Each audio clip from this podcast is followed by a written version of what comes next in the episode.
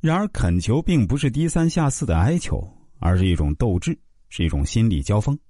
通过恳求的语言启发、开导、暗示对方，并使对方按你的意思行事。指令不如拜托，求别人办事儿。如果你说话的口气就像是在下达命令，那么谁肯帮你呢？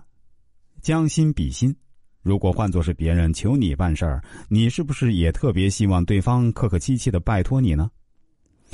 那你也应该用同样的口气来求别人，这样办事儿才能成功。拜托别人帮忙的时候呢，一定要注意礼貌，请字当头，因为毕竟是你有求于人。如果请求别人对疑难问题指点迷津，应该说：“你好，请教一个问题，可以吗？”哎，你知不知道去市体育中心的路应该怎么走啊？在商店买东西，你应对服务小姐说：“啊，请把那个文具盒给我看看。”风从窗口吹进来，你对坐在窗边的小刘说：“啊，麻烦关一下窗户，行吗？”凡有请求的时候啊，就使用一个“请”字，这样对方能比较容易的接受。当然，拜托别人办事光有礼貌也是不行的，时机也很重要。一般来讲，适应对方的心理需求而提出诚恳的要求，往往都会得到对方的同意和应允。因此，在请求别人时，一定要熟练把握最恰当的时机。在对方闲暇的时候呢，请求他做点事儿，得到同意的可能性很大。相反，如果对方忙得焦头烂额，你还不识好歹的想请他帮忙，毫无疑问，你的请求只会令他心烦。此外呢，拜托别人还需要端正态度，注意语气。虽然不需要卑躬屈膝、低声下气，但也绝对不能理直气壮。别人不答应就开始黑脸。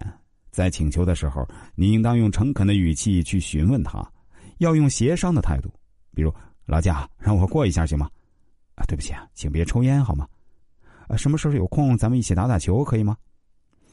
他还需要注意说话的技巧，比如呢，我知道这件事对您来说也不好办，但我实在是没有别的办法了，请你啊一定要帮帮我。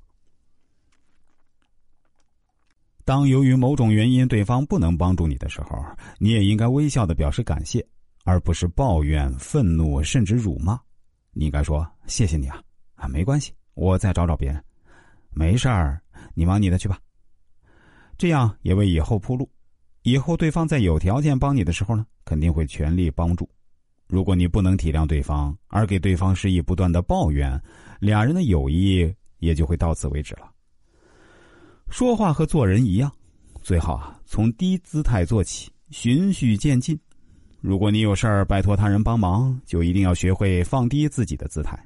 最起码的要求就是开口说话要很客气。毕竟，托人办事儿是麻烦对方。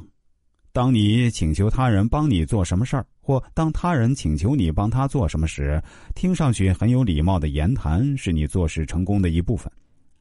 即使你的要求很难做到。但只要力所能及，相信大多数人仍然会很乐意对你伸出援助之手。如果大家听节目的过程中也想找我来看看，想盘点一下自己的人生和未来，当然都是可以的，也是非常欢迎的。